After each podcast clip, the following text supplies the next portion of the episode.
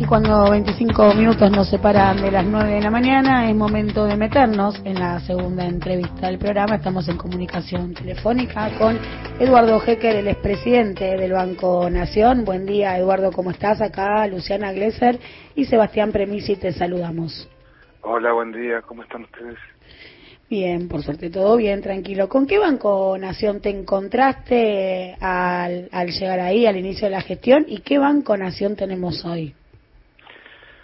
Bueno, es una pregunta que refiere a un debate que hemos tenido estos últimos días, que es eh, muy importante tener en cuenta. Cuando nosotros llegamos al Banco Nación en diciembre del 2019, hace un poquito menos de dos años, el Banco Nación era en términos de su patrimonio neto real un poco más de la mitad del que había sido en eh, diciembre de 2015. Es decir, en el curso de cuatro años del gobierno anterior se había reducido su patrimonio casi a la mitad y eh, con, con la misma cantidad de sucursales, de empleados, etcétera. Tenía que cumplir los mismos roles, pero con un patrimonio menor. ¿Y por qué es importante el patrimonio? Porque eso también eh, da cuenta de las posibilidades crediticias de una institución bancaria. Digamos, cuanto menor es el patrimonio, por las regulaciones existentes, menor es la capacidad de otorgar créditos, con lo cual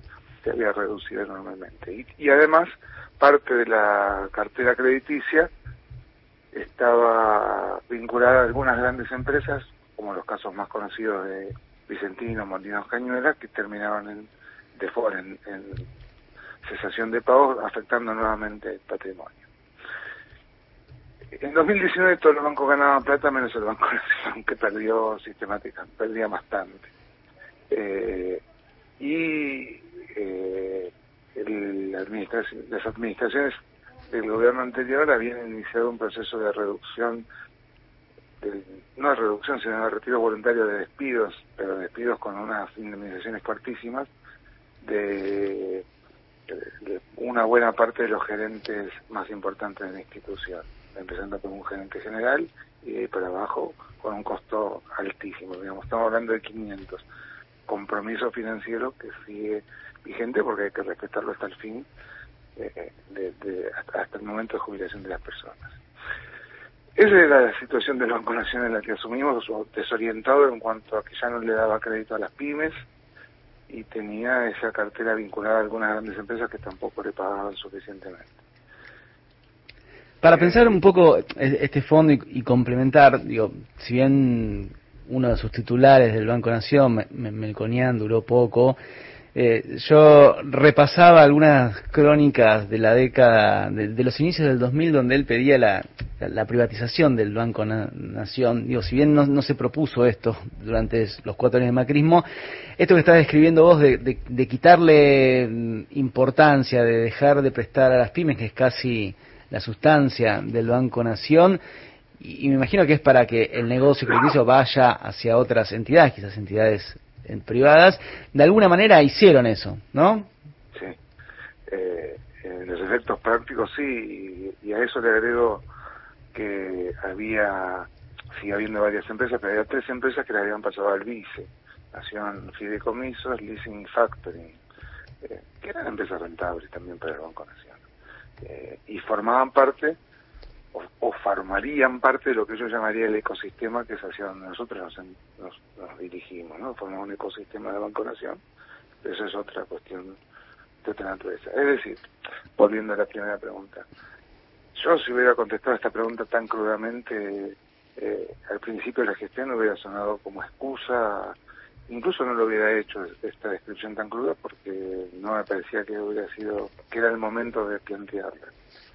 ¿Por qué lo digo ahora? Bueno, primero porque ha salido a la luz pública y me parece importante tomar nota. Y después porque la buena noticia es que nosotros revertimos esa situación, por lo menos en buena medida, en cuanto a que el Banco Nación generó las utilidades suficientes como para recuperar casi todo el patrimonio perdido en el curso de este tiempo tan complicado de la pandemia porque volvimos a darle crédito a las pymes con más de 600, con casi 600 mil millones de pesos desde el inicio de la pandemia hasta ahora, porque modernizamos al banco, porque lo pusimos, hicimos una billetera digital, etcétera, porque recuperamos esta orientación destinada a las pequeñas y medianas empresas, a la inversión productiva, es decir, al rol que tiene que cumplir el banco público. Entonces, eh, me parece que, la parábola se completa o, empieza a completarse en este tiempo y, y, la buena noticia es que el Banco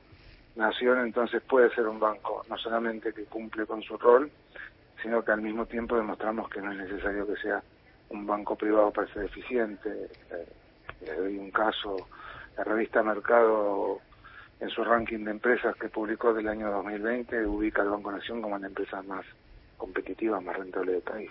Eh, o sea, la idea de la privatización no, no, no se impone en cuanto ni a las necesidades de eficiencia ni a la necesidad de cumplir el rol. Lo ha logrado el Banco, lo hemos logrado con el Banco Nación, que esas cosas, eh, digamos, nunca, nada uno se siente del todo conforme y es definitivo y ya se llegó a la meta, esto es todos los días, se juegan todos los días, todos los días empieza el partido, pero mi balance por el momento es que, y, respondiendo a, lo que vos decías recién de la privatización, es que teniendo un gobierno que se plantea fortalecer las instituciones públicas como este, darle un lugar al Banco Nación como entidad pública, bueno, se potencian las posibilidades de gestionarlo y de poder hacer cumplir su rol y al mismo tiempo ser rentable, eficiente. Eh, recién escuchaba la publicidad que ustedes estaban pasando entre que me dieron la palabra que es la de mayores activos. Bueno, también un, compromiso con sectores sociales diversos que tienen más dificultades para su bancarización como los jubilados. Bueno, y recientemente hicimos un convenio, participamos del programa de registradas, pero además con créditos muy fuertes al sector de desempleados de casas particulares. Bueno, en fin, eh, son millones de bancarizados eh, participé el viernes de una reunión con artesanos, con el Ministerio de Cultura, artesanos eh, del interior que nunca habían tenido eh, ninguna inserción bancaria. Bueno, son miles y miles de casos así todo el día que, que, podemos hacerlo porque tenemos una institución que se fortalece. Mencionaste al principio de la nota la empresa Vicentini y Molino Cañuelas.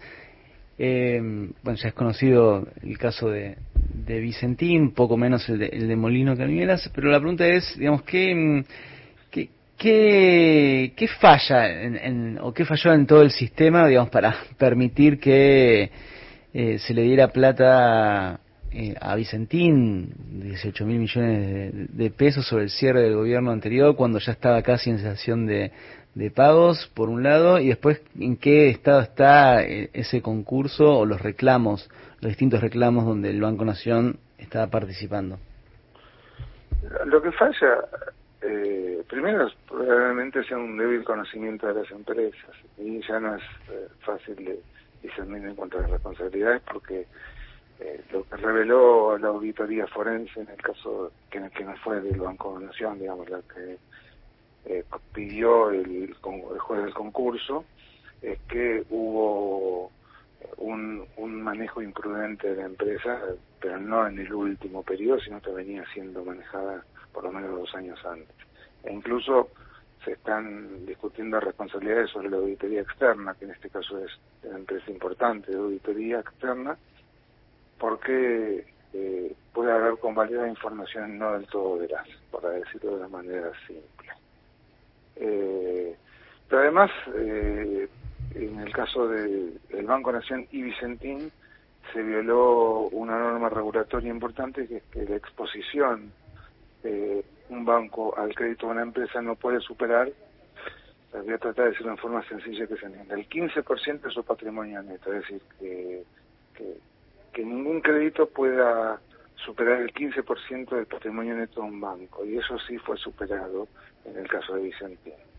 Eh, ¿Por qué es esa norma prudencial? Porque por, por esta vieja idea de que si uno le debe poca plata a un banco, el problema es de uno, si le debe muchísima plata a un banco, el problema es del banco. Entonces ese fue el problema de Vicentín, ¿no? Cuando yo decía que llegamos con un, en el 2019 con un, con un banco que no generaba utilidades y con el patrimonio tan disminuido, encima teníamos este tema de Vicentín como una preocupación muy grande.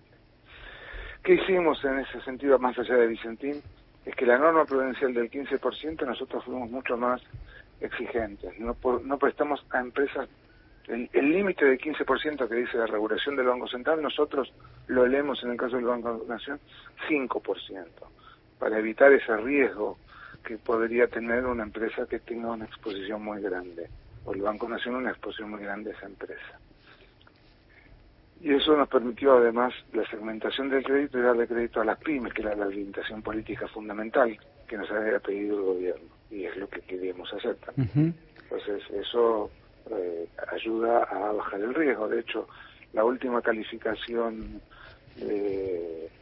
de, de, de, calificadora externa, una agencia de rating califica el Banco Nación en 2021, es una buena calificación y muestra que si sacáramos esas empresas como Vicentín y Molinos Cañuela, la mora y, que revela ciertamente el riesgo al crédito de las empresas, eh, del Banco Nación está por debajo de la medida del sistema bancario, lo cual para ser un banco público es una, un muy buen indicador y revela que muchos créditos que se han dado, en, eh, casi todos, por supuesto, la enorme mayoría de los que se dieron en esta época de pandemia y que, fue tan necesario asistir a las empresas, eh, bueno, se, se están pagando, están al día.